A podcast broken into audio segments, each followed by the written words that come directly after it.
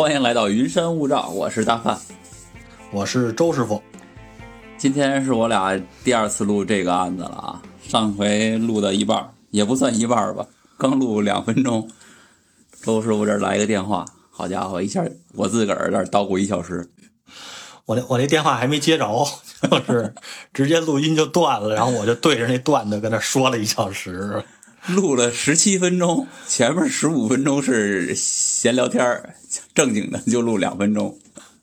哎，这也是咱们这为什么十多天没更新啊？咱之间自个儿也进行了一些调整什么的，咱们升升级是吧？嗯，再加上我这儿老有装修的，咱这录的时间前一阵儿也挺闹心的。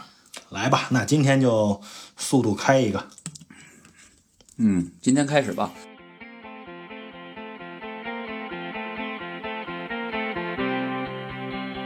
故事发生在美国的南卡罗来纳州，它位于美国的东南部，挨着大西洋，副热带气候。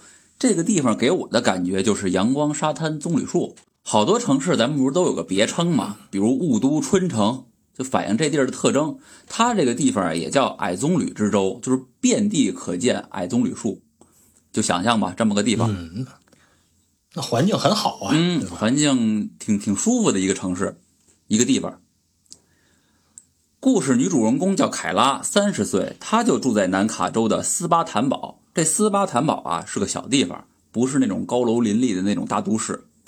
她的工作是在一家诊所里边给人打杂工，那有时候呢也给周围这些房屋中介打扫打扫卫生，挣个外快。她有一个男朋友叫查理，这查理是当地人，家庭环境不错，自己呢开了一家影印店，算是个小老板儿。两个人在一起感情不错，就挺快的，几个月就同居了。但是吧，同居就同居了，这里边有个问题，查理其实是已婚身份，他还有一个分了居但是没有离婚的媳妇儿，啊，那等于这是有妇之夫啊，对吧？哎，是这么个意思。但是他这个呢，就相当于说我在办理离婚流程，我们先分居，啊，是这么个情况。不是那种瞎搞是吧？不是不是，是我先分开了之后，我再找个女朋友，然后咱再离婚。有时候这离婚拖的战线比较长，这其实也能理解。人物关系大概就是这么个情况。那时间呢，就是来到了二零一六年的九月三号这一天啊，查理的妈妈表现的就挺着急的，因为儿子这前两天突然一下不联系他了，信息也不回，电话也不接，再加上啊平时联系的其实挺频繁的，就觉得这里边不对劲儿。不对劲儿之后呢，他就把这事儿啊告诉查理社区的这个管理员了，把情况跟他说说啊，让你帮忙帮我上门看一眼，实在不行呢，你进屋瞅瞅看看什么情况，因为你那儿也有备用钥匙啊。这管理员就去了，敲门啊，确实没人应，他就直接进去了。进去屋里边也没有人出来接，但是呢，他家里一个小狗在，他们养了一只小博美，他感觉就好像是好长时间没喂了，这食盆呢都舔得锃亮。什么东西都没有了，那就再往里边走吧，看看那屋，也没瞅着人。可是屋里边桌子上这放的香蕉、水果、什么大烟梨这些东西啊，一看就感觉好像是几天没回来人了，因为有点不新鲜了，不是那么饱满了，就有点发黑了，有点烂了似的，是吧？哎，对，不好了。那除此之外呢，屋里边其实并没有太多的怪异现象，呃，明显的说出现什么状况倒没有。他就把这情况跟他妈妈复述了。这妈妈之后啊，就觉着儿子要是如果出远门几天不回家，肯定会跟他打招呼。那这种情况呢，他觉着就不对，他就选择报警了。可是到了警局，这警察不这么认为，他们是怎么想的呀？觉得这是一次正常的出行，就成年情侣，你想去哪儿就去哪儿呗，就是三五天可能找不着人，就比较正常，在人家看来。再加上如果万一人家就不想让你找着呢，对吧？然后警察就把他打发走了，人就没管，那也够不负责的。啊，听着是有点不负责任哈，就是我这儿有怪异现象，给你报案你都不管。但是这块就得说一下了，美国报失踪案的人口比例其实比较高，就是每天报失踪的人啊，都得有两千人。那先找谁不找谁呀？是不是？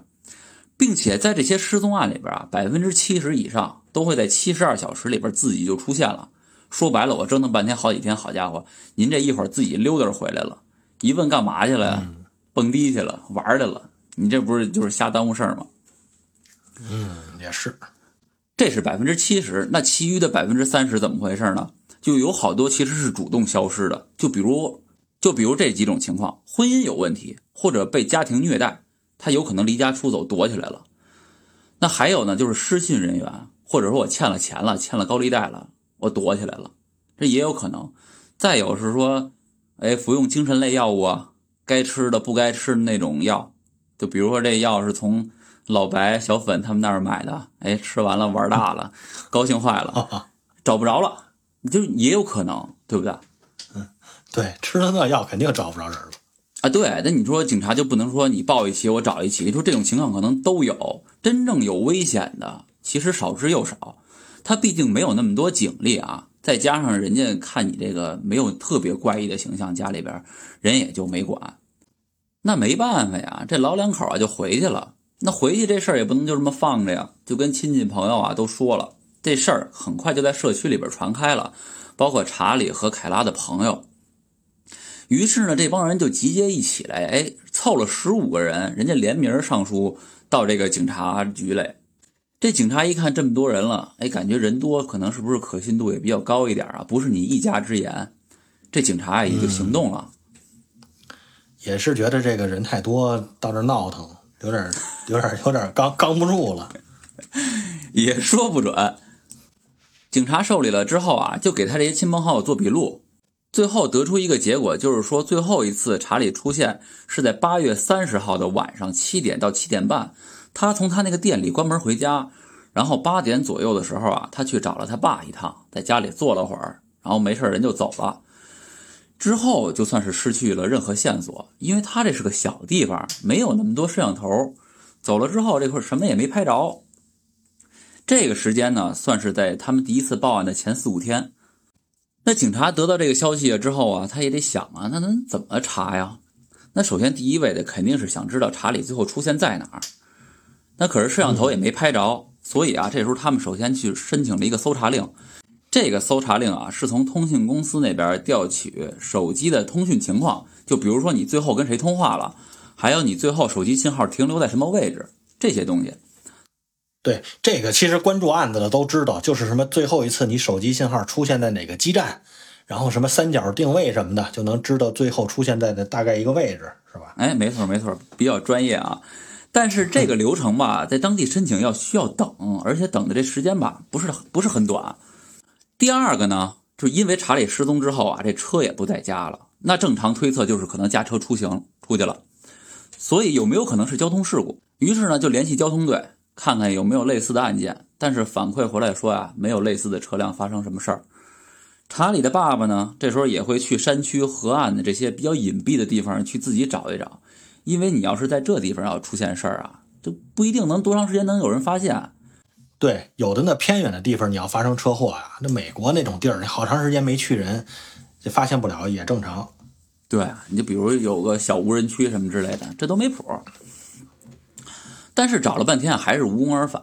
那现在呢，主要的就是等这搜查令下来了。但是等这搜查令下来的时候啊，那警察也不是什么都没干啊。这时候有几个可疑的事儿就浮出来了，矛头都统一指向一个人，这人是谁呀？就是查理这没离完婚的媳妇儿。他叫尼可，这警察就发现，在社交软件 Facebook 里边有一个奇怪的帖子。八月三十一号，周三，就是失踪的第二天啊。尼可发了一个让人听着就是哎呦有点冒冷汗的这么一动态。他说：“愿我挚爱的丈夫安息吧。”你这么一看，哎呦，感觉这查理要悬了，而且这个真的挺可疑的。对，正常人怎么会发这种话？对啊，一般就是说，比如我知道这人已经没了，完蛋了，我可能才会发这一个安息。然后，并且你这就是第二天，人失踪第二天就发出来了，所以肯定可疑。这警察现在没有证据啊，那先走访一下吧，看看这背后到底有什么事儿。就从查理的父亲那儿得知啊，这妮可和查理他俩离婚并不是很和平，这女的一开始不愿意分开。但是呢，俩人的婚姻状况又太糟糕了，一点挽回的机会都没有。可是这尼可就一直阴魂不散，就老是跟踪查理，就甚至是跟踪这凯拉。有一次比较过分的啊，就是查理刚一回家，就发现这尼可不知道怎么就进来了，就进他这新家里边。好家伙，一进门那儿坐一人，你搁谁你你不吓一跳吗？那肯定吓一跳，这怎么进去的呢？都有锁。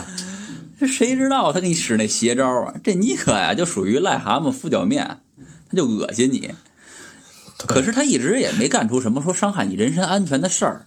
这警察啊，也算是说先了解一下情况，没有证据，咱也不能抓人说审审他。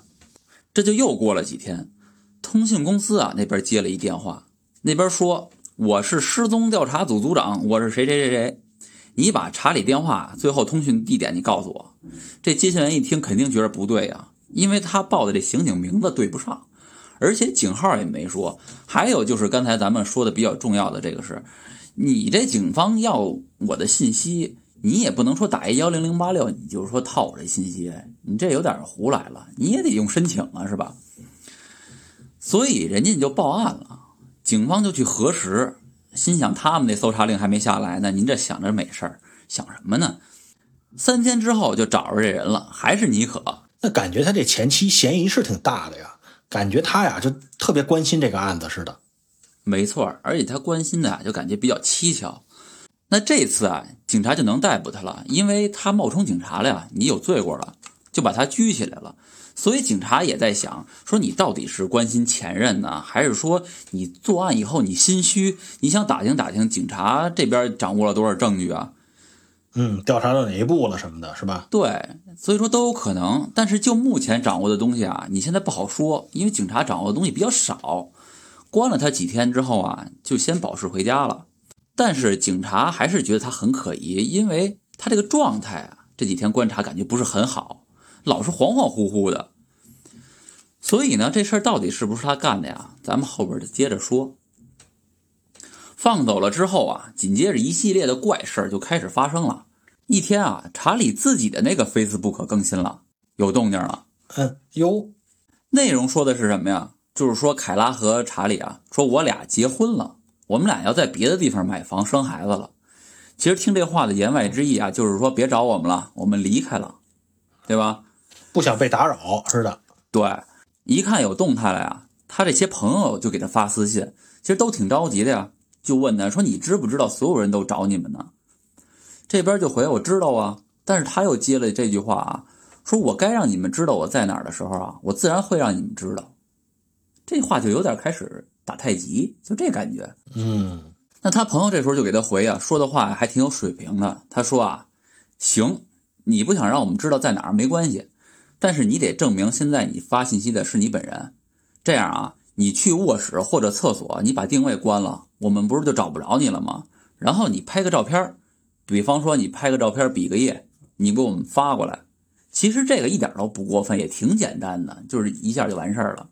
但是不行啊，这人就不正面回答。他怎么说呢？他说呀，一个对我和凯拉特别重要的人知道我们在哪儿，并且我们打算就这么着了。一个特别重要的人知道咱们在哪儿，对他就是这么说的。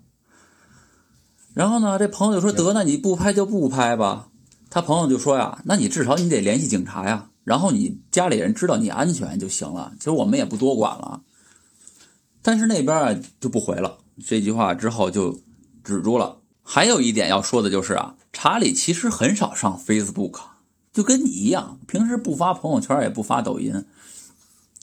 这一这一发还挺奇怪的啊，是吧？嗯。然后呢，再加上这说话的这个逻辑挺反常的，这时候其实好多人就已经怀疑了。是啊，他朋友你说让他照个照片，这也很正常，就是关心他的安全嘛。但他一直跟这儿就是不正面回应啊，而且老逃避这个事儿，感觉就不太对劲儿。对呀，其实你没有必要这么着不不正面回答。这段期间，他的 Facebook 还一直都有更新，可是内容都比较古怪。他发的都是什么呀？都是那些打砸抢、血腥、暴力、阴暗的照片。这个其实和查理和凯拉一贯的这风格就不一样。这凯拉是一个比较开朗、有活力的人。那这查理呢，就是性情温和、平稳，这么一个友善的人。嗯，而且不光这样，就是你发什么留言啊，朋友给他发什么信息，这边也不回了。直到是十月一号，他就再次回话。这时候事情其实已经过去了一个月了啊，九月三号开始嘛，十月一号了，这 Facebook 上就发了一个“我俩挺好的”，然后呢，有人就在底下互动留言，看头像应该是凯拉的朋友，是一小姐姐。那意思就是 What the hell？凯拉去哪儿了？给他发的。这时候这边回的话看上去就不是很妙了。她发的是什么呀？她说她和她的丈夫查理在一起。你听这话，这感觉就直接跳出这个查理，就感觉是一个第三人称去回复的这个信息了哈。没错，登账号的不是当事人了，是另外的一个第三者这么一身份。那这边人就问他了，说那为什么他们不联系我们呀？你又到底是谁啊？他就回一个我不想。那凯拉的朋友肯定就不信啊，他说啊我不信，说他们不可能不联系我们一声就就跑了就离开了。不管你现在是谁啊，你们现在随便赶紧证明一下凯拉还活着就行，我们就不纠缠了。嗯，那这边就回呢，就比较比较推脱的，就是说没必要，知道我们安全的人知道就行了，我没必要跟你说，哎，就这意思。就开始闹着虚的了哈。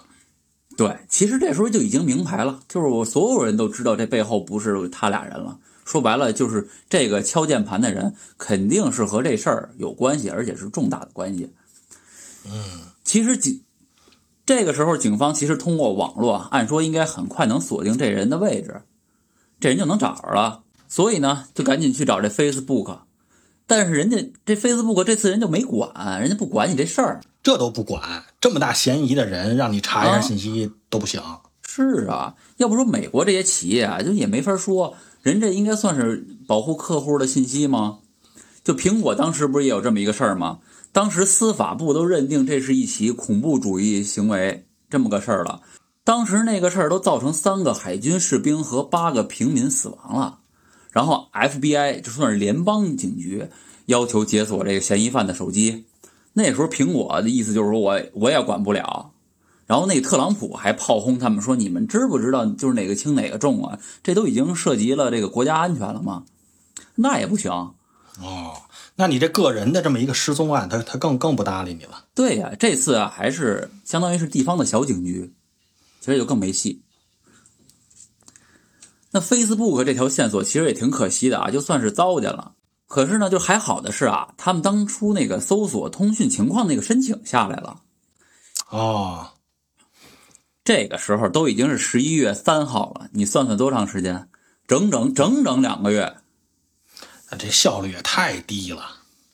可不，那接着说吧。这警察呀，就根据这个数据显示啊，就来到了市区边上的一小树林里。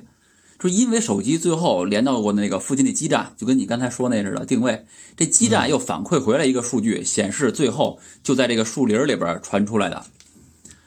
这树林啊是属于一个占地三十八公顷的农庄，这三十八公顷有多大呀？就特别的大，一公顷是一万平米，一个足球场才七千平方米。嚯，那得是四十多个，将近五十个足球场那么大。差不多，而且啊，这地儿你就算是平地，你都且走且找呢。它这里边啊，又有田地，又有山、树林、河沟、溪谷，什么都有，还是这么一个一个场所。嗯，那赶紧查查这地儿属于谁呗，或者是归哪儿管什么的。哎，没错没错。那我下面就介绍一下这农庄啊。这农庄的主人啊叫托德，当年四十五岁，是一个很成功的房屋中介公司的老板。他这公司啊叫 TKA 不动产，有十几家连锁店，这么一规模。这查理的手机啊，最后就显示在这农庄里，而且托德的手机号，嗯，也与失踪的两个人就是高度重叠，就是他在，他也在，这么一情况。那这托德嫌疑就大了，有他的事儿啊。没错啊，这时候最大嫌疑人肯定是锁定托德呀，因为他俩消失前你在那儿呢。所以啊，现在就先找托德谈话吧。这托德在这庄园不远的地方还有一家，是他平时正经住的地方。这警察呀，这天就来这儿找他来了。见着托德之后啊，他还表现得很开朗、很健谈，就跟那警察笑呵呵的打招呼啊：“哎，您好啊，你们来了，就是里边屋里边请吧。”这警察啊就把这事儿跟他说了，说的是查理和凯拉三十一号来过你农庄，之后就消失了，那最后的信号就停留在你这儿了。然后这个托德就表示了很惊讶，就我，哎，不可能啊！说我不太清楚这事儿，我完全不知道发生什么了，就还嬉皮笑脸的，故作轻松，嗯，就掩饰一下内心吧。他也有可能是真不要脸啊，就这块不知道他为什么笑。啊，这有点开始他妈一推六二五了，是吧？什么都什么什么都不说。对他就是态度特别好，但是你绝对是一问三不知，问不出来吧？那你与此同时啊，警方其实是兵分两路，另外一组人啊，已经在这个时候偷偷的搜索他那农庄了。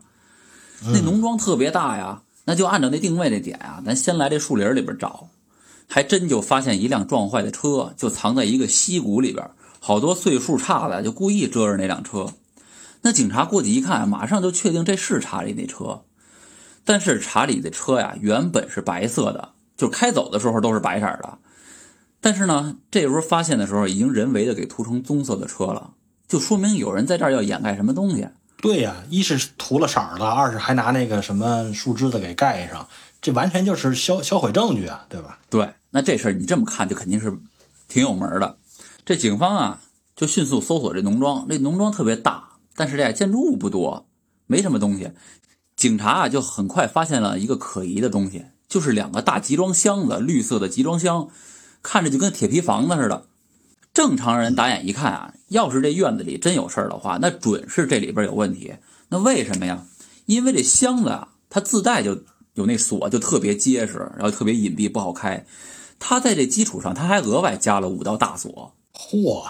这不是此地无银三百两吗？是吧？对呀，你这有什么东西能让您值得这么锁呀？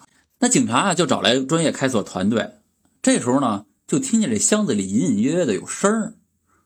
哎呦，这所有人就提起精神来了。这一个警长啊就试探性的敲了几下这箱子。这时候可就听见这箱子里边有咚咚咚的那个撞击声，然后还伴随着一个女的的呼喊尖叫声了。哎呦，这这就发现人了，人在里边关着呢。对，可不是就里边有人了。这边就赶紧开锁，然后锤子砸，切割机切，就嘁了咔嚓也弄了一个多小时。那终于给打开了呀。这警察就进去，这里边啊摆的都是那个大货架子、大铁笼子。他走到深处呢。还就真就看见凯拉在里边坐着呢。当时这场景啊，真是可以说触目惊心。什么样啊？这凯拉就坐在一个大床垫子上，然后那脖子上就拴着大铁链子，就跟拴狗一样。你想去吧，这太残太残忍了，太残暴了，真是太残暴了。而且这人啊，状态肯定不是特别好。你像，在这么一铁皮箱子里边关着，大夏天的，这破破烂烂的地方关了俩月，这人说白了也糟蹋的够呛了。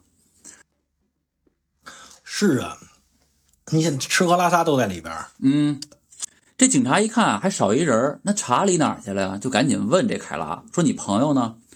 这凯拉就说：“啊，查理被托德给枪杀了，胸口给了三枪，被一蓝布一裹，给扔拖拉机里边了。然后我呀就被关起来了，我就什么都不知道了。”这问完之后啊，这警察就赶紧把这凯拉就带救护车上了，赶紧给送走。这我什么仇什么怨呀？这是是啊，真的挺残忍的。然后呢，这警察不是说双线操作吗？这时候他就把这事儿啊跟托德那边那家那边的警察说了。那边呢一接起电话啊，听了这事儿，整个就严肃了。你这面前的刚才还是好市民呐，你现在就是一个杀人魔是吧？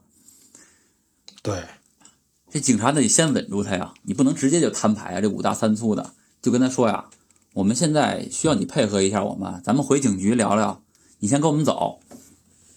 然后就给他铐起来了。这托德还不错啊，就比较配合。这铐起来之后，这警察给他摊牌了，就直接跟他说：“说凯拉，我们已经在你那大铁皮箱子里边都找着了，你要不要现在考虑配合我们，把那查理的尸体给挖出来？坦白从宽，抗拒从严。”这托德一听，哎，也也蔫了，也不嬉皮笑脸了，不嬉皮笑脸了。但是啊，还特犟，说我不管，就是我要找律师。得，那得赶紧装车给带走，咱们回去慢慢审。这现在啊，看来就算是铁证如山了。这媒体就把这事报道出来了，好多人看见这新闻啊，就说：“哎呦，这不是卖我们房子那人吗？”其实好多人都认识他呀，就说：“啊，哎呦，这平时看着挺好的一人啊，除了他特爱开黄段子，就有点招人烦。除此之外，这人还真不错。”那这托德到底是什么样的一个人呀？咱们下面来说说啊。托德的父母啊，在他两岁的时候就离婚了，他就跟他妈妈一起过。那关系挺好的，可以说这妈妈都有点宠溺他。嗯，那后来呢？没过几年，这妈妈就再婚了，他和这继父就不对付，于是啊，这妈妈就把这托德送到他亲爸那儿了，就跟他爸一块过。嗯，生活啊，就一下就有落差了。但是这事儿啊，还真是赖他爸，因为他爸就成天就知道鬼混，天天就泡妞找姑娘，嗯嗯，就根本就不搭理他。就放任冷落他了。这时间一长啊，这托德就慢慢展现出一些就比较不寻常的事儿了，就开始有点毛病了。首先呢，就是脾气大、不稳定，特别暴躁。嗯，但是这暴躁啊，现在说起来比较抽象，咱一会儿说到具体事儿的时候，你都能感觉到。然后说点实质性的，就是他虐待动物，这一点就有点有点不太好了。而且街里街坊啊，这人都臭了名了，就这种程度。嗯，他就是拿真枪崩这小猫小狗，这可以说是很多情况下都是虐杀。从小就是个变态啊。这小时候能虐待动物的人啊，这就不是一般人。这长大了就极有可能能干出点这些乱七八糟的事儿来。对，这说明他小时候的心理就不健康嘛。而且这个都已经很过分了，那后面还有更过分的。这托德他也是一枪械迷，就稍微大一点之后啊，这时候时间来到一九八六年，他就用枪威胁邻居家的小姑娘，让这小姑娘跟他回家，然后呢就该干嘛干嘛，就是那点流氓的事儿。那后来呢，就特别神奇的是啊，他完事儿之后，这托德啊就跟没事人似的，他就把这姑娘就送走了。你你就说这人逗不逗吧？就按说这事儿啊，你就没有在周边干的，而且这么明目张胆。而且不当回事儿似的，就还给人送回去了，就感觉没没意识到自己这个犯罪了、犯法了，是吧？没错，就是说你就挺奇怪的。好家伙，这街里街坊的，你有在这地方干这事儿，而且就而且就是脸不红心不跳的，就这么一状态，就很奇怪。人家回去肯定立马就报警了呀，那找你还不容易，都是邻居，嗯，都认识。对啊，一下就判了十四年，这人是不是就有点神道了？然后呢，十四年之后，二零零一年啊，出狱了，他就来到了事发的这个斯巴坦堡，瞒天过海，伪造了一个身份，就干了后来说的这个房屋中介。那就这么着，一直到现在。那之前也说了，这凯拉啊给房屋中介打扫卫生啊，其实就是托德这儿。那俩人其实五六年前就认识了。那他俩是怎么认识的呢？其实这个托德啊是凯拉前男友的朋友，哎，这么介绍认识的。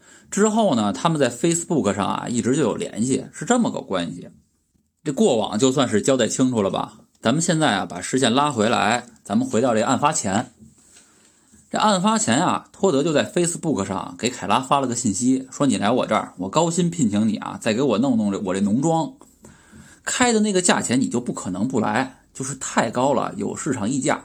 嗯，就等于是就是就是必须让你来那意思似的，拒绝不了。对，那这一天呢，这个凯拉就和她这男朋友就去这托德这儿了。这托德假模惺惺的还跟他谈工作呢，就接下了这个农庄的清理工作，包括园艺啊、清理河道这些事儿，还挺多活的。聊完了之后，这托德就走了，说我去园艺的那个小屋里边给你们拿点工具去。这俩人就干活吧，这托德就走了。没过多一会儿，这托德就回来了。回来之后就站在查理身后，这查理一转身看一眼呀。根本就没给你反应时间，直接三枪就打在这个查理胸口上面了，直接应声倒地，当场就死了。死了之后，他就把这个凯拉就关起来了，跟前面说的一样啊。然后接下来每天就过着这生不如死的生活，大铁链子拴着，然后没事就侵犯你，就跟你发生这些关系。有时候呢，也跟遛狗似的呀，就带着这凯拉在院里边溜达。这块是最可恨的啊，他就老带着这凯拉啊。去她男朋友那埋她男朋友那地方，就刺激她吓唬她。嗯，之前呢就站在这块跟她说啊，说我要让你干嘛干嘛，就干点那些流氓事儿，你同不同意啊？那你说你站在这个地方，你问他，他怎么可能说不同意啊？那敢说半个不字吗？对呀，你这生命受到威胁了。对呀，而且这托德呀也倍儿孙子，他就在埋查理这个地方啊，并排还刨了一个坑，就站这儿问，指着那坑问他说。你说这放谁谁听了不说点软乎话？是啊，这就是赤裸裸的威胁呀，对不对？对呀，但是托德呀，其实他并不这么想，他不觉着说你是怕我才同意的，他真的是认为他同意了，因为什么呀？你看他说这话，他跟这个凯拉说，他说你哪天你就会喜欢上我的，你就对我产生感情了，到时候你肯定为了当初能留下，你就高兴去吧你。哎，他说的这么一句话。感觉他这个思路很奇，很很奇特呀。而且不光是这句话，案子末了啊，他的行为也能印证我刚才说的这一点。但是这个得到最后边说。这凯拉没办法呀，这后来的日子就只能百依百顺，你就让自己活下来吧。表现的好的话呀，这托德还得奖励他，给他买吃的玩的。书啊、CD 啊、什么小玩具啊，哎，这些都给他买。也就是这个期间啊，这托德从凯拉那块把那 Facebook 账号给，我怎么觉得断句都有问题？也就是这个期间啊，这托德从凯拉那儿把那个 Facebook 账号给问过来了，然后发的那些信息。反正不管怎么说吧，这段时间啊，这凯拉算是百般讨好托德，也算是缓兵之计，起码让自己没有生命危险，就直到等到这个警察的救援，也算是成功了，也算保了一条命啊。对，嗯，这就救下来了。事后呢，对农庄进行搜索，就找到了好多枪，什么喷的狙击枪啊，什么都有。他不是枪械迷吗？就弄出来特别多。当然还有这查理的尸体。现在算是人证物证全都有了，齐活了。接下来就是录口供，他就问这托德说：“查理是你杀的吗？”“嗯，是。”“那你为什么杀他呀？”他说：“呀，说我生凯拉的气，所以我杀了托德。”哎，这警察就听就嗯，什么意思啊？嗯，什么意思？嗯，但是吧，他也就说这么一句。警察在问啊，这个托德也没给你解释清楚了。这人说话嘛，其实有时候也是招三不招两的，他也没说明白。那警察啊，就接着问说：“农庄里挖的那个坑，坑旁边啊，埋的是查理的尸体，那是你埋的吗？”这个托德啊，就说是，但是不止一具尸体啊，还有别的尸体。哎，就是还有意外收获。然后这托德啊，就特别嚣张的说：“说我还能帮你们破个案。”哟，这时候警察就觉得有点奇怪了，那看看他到底说的是不是真的呀？接下来的两天啊，就按照这个托德的叙述，就真的是在这院里又挖出来两具尸体，也是他干的。这块呢，就简单的说一下这事儿。这个事件其实他整个的作案手法和今天说的这起事件基本上是如出一辙。简单截说就是。事情发生在二零一五年，是在这起案子之前的一年啊。死者是二十五岁的女性梅根和二十九岁的她男朋友强尼，也是给人家提供清理工作，特别高昂的报酬，你不来都不行。然后过来就给这男的杀了，女的也关起来。可是这女的真是没关几天，这女的也被也被杀了。那杀这女的原因是什么呢？他说呀，他说我本来不想杀她，但是这女的她疯了。关了他五六天的时候啊，他试图烧我那房子，就是他那铁皮房子。说白了，这时候他就不配合托德。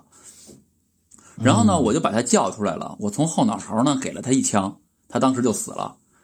然后他还说了一句，他说我不想在那屋里边杀他。他说啊，那他的那意思就是那小铁皮屋是我的小快乐窝，那不是刑场，我不能在里边杀人。也就嚣张至极，视人命如草芥，说的时候都特别的轻松。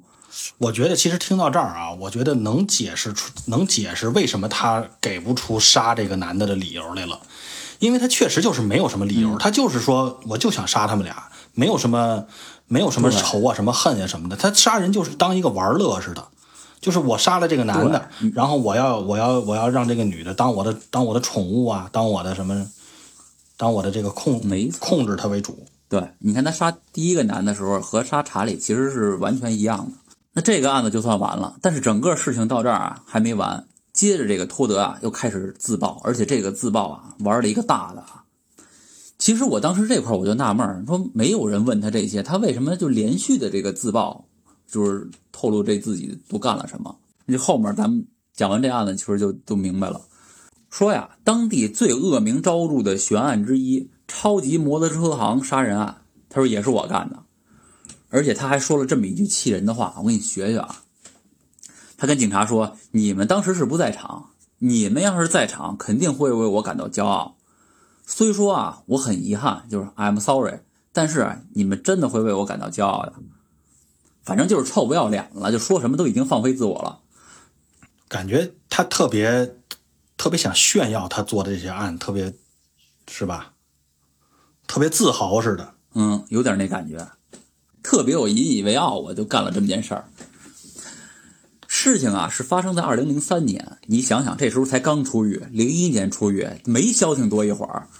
当时的托德是去一家摩托车行买摩托车，这家摩托车行叫 Super Bike，就是超级摩托车行。他就在这家车行买了辆摩托车，但是十四天之后啊，他这车在停在一家公寓楼前面的时候，这摩托车让人给偷了。但是还不错，他这车有牌照有保险，人家保险公司那边也挺痛快的，很快把这钱就赔给他了。但拿到钱之后啊，再买一辆呗，他就还是去的这家摩托车行。当时接待的是店长，这店长就说了一句：“哟，太好了，那我们又能弄一辆了。”就是因为这句话，他这托德啊，他是怎么理解的呀？就是这思路也比较清奇啊。他想的是这店长在挑衅他，那意思就是你买了这辆车之后，我们又能把你这辆车给偷走了，又能给弄走了。他是这么想的。哦，他怀疑是这店长偷的他的车。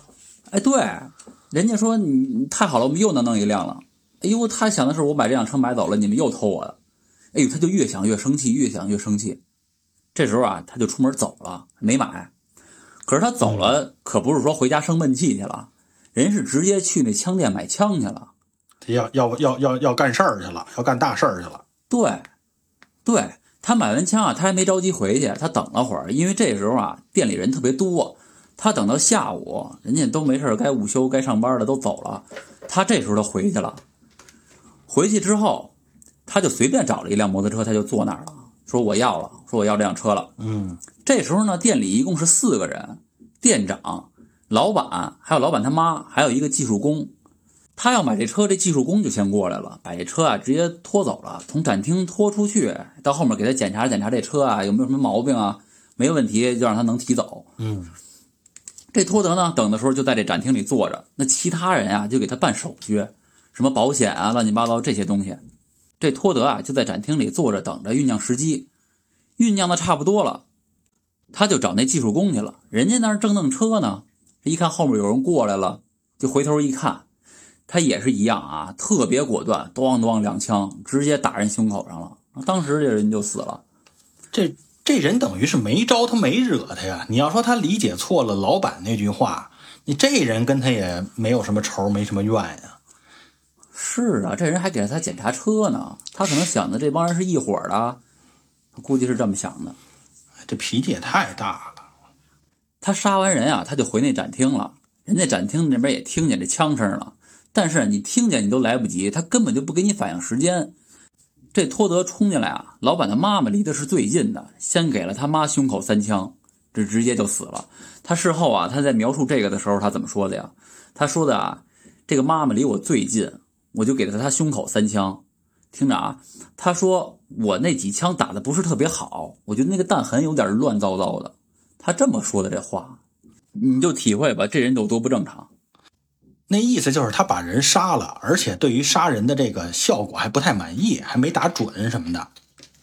嗯，这弹痕看着不漂亮，按他这意思就是，也够，哎呀，这人也够诡诡异的。对，对自个儿要求还挺高。啊，那接着说吧。这个他妈妈死了之后啊，这老板和店长就赶紧得往外跑啊。这时候托德就连续射击，你你不能冲胸口了，瞄不准了，就啪啪啪啪一直在那打。这就又倒了一个，倒了之后这一梭子子弹打光了，他就赶紧换弹夹，换完弹夹又接着接着打。这时候啊，那个人也就倒那儿了，就差一点就跑出去了，就已经是倒在门口了。嗯。这所有人就全都交代了，那警察就问他，那还有没有什么没说的呀？他就说呀，他说我杀了那些人啊，我就只用了不到三十秒。你们不知道啊，我当时换弹夹，就是他不是没子弹了吗？他说我当时换弹夹那速度太快了。他说完事儿之后啊，我还在每个人脑袋上补了一枪。这警察一听得，那肯定就是他干的了，没别人了。为什么呀？因为当时警察在公开这案子所有细节的时候啊。这每个人脑袋上中一枪的事儿没对外说，说白了，这事儿就只有凶手自己才知道，那就百分之百确定是他了。对，那肯定是没跑了，水落石出了。就这种人就干出这种事儿，就这种人干出这种事儿，按说赶紧拉出去，赶紧判，赶紧崩就完了。因为当地呀，咱不是好多地方没有死刑吗？就美国，但是当地这个南卡州是有死刑的，那就别跑了，那他肯定跑不了了，杀这么多人。是啊，是啊，赶紧弄他吧。可是，可是，可是，这最后还真就没判他死刑啊！这种人最后都没判死刑，哎，那是怎么回事我跟你说，就是受害者家属和检方达成了一个协议，就是他们同意，如果这托德把他每个罪都都认了，就全都招了，全都认了，就不判处他死刑。这就是为什么没有人问他这些事儿，他自己一个一个把所有案子都爆出来的原因。哦，留了一手。憋了个大招，就我把这些所有事儿说出来了，你们要是说还坚持我死刑，我最后我翻供我不招，我让你们知道我也不招，难受你们。而且他说不准还隐瞒了一些，就是可能一些冤案永远也没法这个知道是谁干的了。没错，你这样一下等于是所有的人都沉冤得雪了，都知道是怎么回事了呀，有个结果呀。嗯，所以呢，最终啊就判了他七个无期徒刑，然后呢且不可假释，此案呢就算结束了。反正其实受害者家属其实也挺不乐意的，就是最后最后查理的父亲啊，他们才同意这件事儿，也是纠结了半天。可是，一想到所有人都能有一个交代，也就同意了。案子都结束了，最后就有一个小插曲，就是托德他所有的杀人行为，他都特别痛快的就承认了。但是强奸这件事儿，他是坚决不认。他那意思就是说，人家可都是同意了的，我都问过了，你同不同意？都说行啊，没问题，都特别配合我，我让干嘛干嘛，就恨不得说我没让他干嘛，他都主动干了，这哪算是强奸呀？哎，你瞅瞅他这逻辑，就是这么个人。不过他心里可能真的是这么想的，因为你看，首先他都判了好几个无期徒刑了，你承认不承认这事儿，其实对他这个刑罚也没有什么影响了。对，他确确确确实是脑袋还有点有点问题，是吧？有点葛的这人，因为这个确实不影响他那个判的总结果了。对你弄八个无期，你还八八大顺呢，八八大发呢。哎，反正情况就是这么个情况了。这人吧也有点邪的，大家自己就体会一下吧。这人反正什么到底什么性格很复杂，就分析不了那么透彻。反正最后啊没判这个死刑，真的是挺遗憾的。但是这也是这也是美国警方我觉得一种不得已的一个方法吧。为了这个其他的案件能够这个都能调查清楚，也是一种这个妥协的办法。就是希望看看这人在监狱里能不能过着生不如死的生活。就是好多干了这种特别龌龊、特别恶心案子的这些人。在监狱里边，其他的一些犯人可能也瞧不起他，会不会针对他？也就指望来点这事儿，其实还能大快人心一点。对，希望他那狱友能使点劲儿呗，是吧？哎呀，行吧，那今天的事儿就到此结束。行行行，那咱们下期再见啊！行，下期再见，拜拜。嗯，拜拜。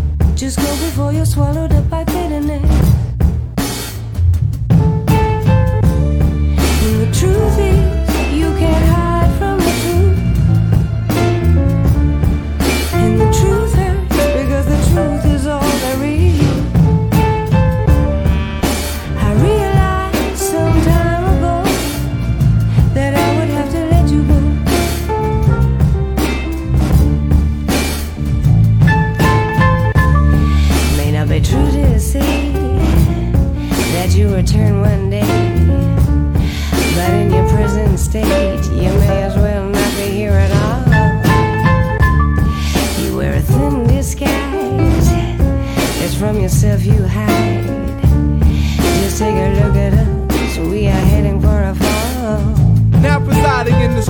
hip hop justice. My rap forte is judge, jury, bailiff, from prosecuting DA, considerus, paraphrase. My modus operandi is carpe diem, whether de facto or de jure. Comprende the people versus you ain't a sensei. Teaching that style of wordplay, weaker than Wednesday, regardless of what your friends say. They're all dissable, stricken from the record and deemed inadmissible. While this long arm with the law grabs a mic to shoot dope lines first and ask questions later. The death sentences of this live litigator. To close the case tighter than the jaws of a gator. Stenographers are steady logging the jargon that your counselors are barking in hopes of a plea bargain. But when you read back verbatim what they're saying to persuade them, you realize exactly how I play them. I come with the truth, whole truth, and nothing but. Cause the truth hurts just as much as fucking with live will. I prove skill with refills from now until plagiarizing MCs get their flows distilled.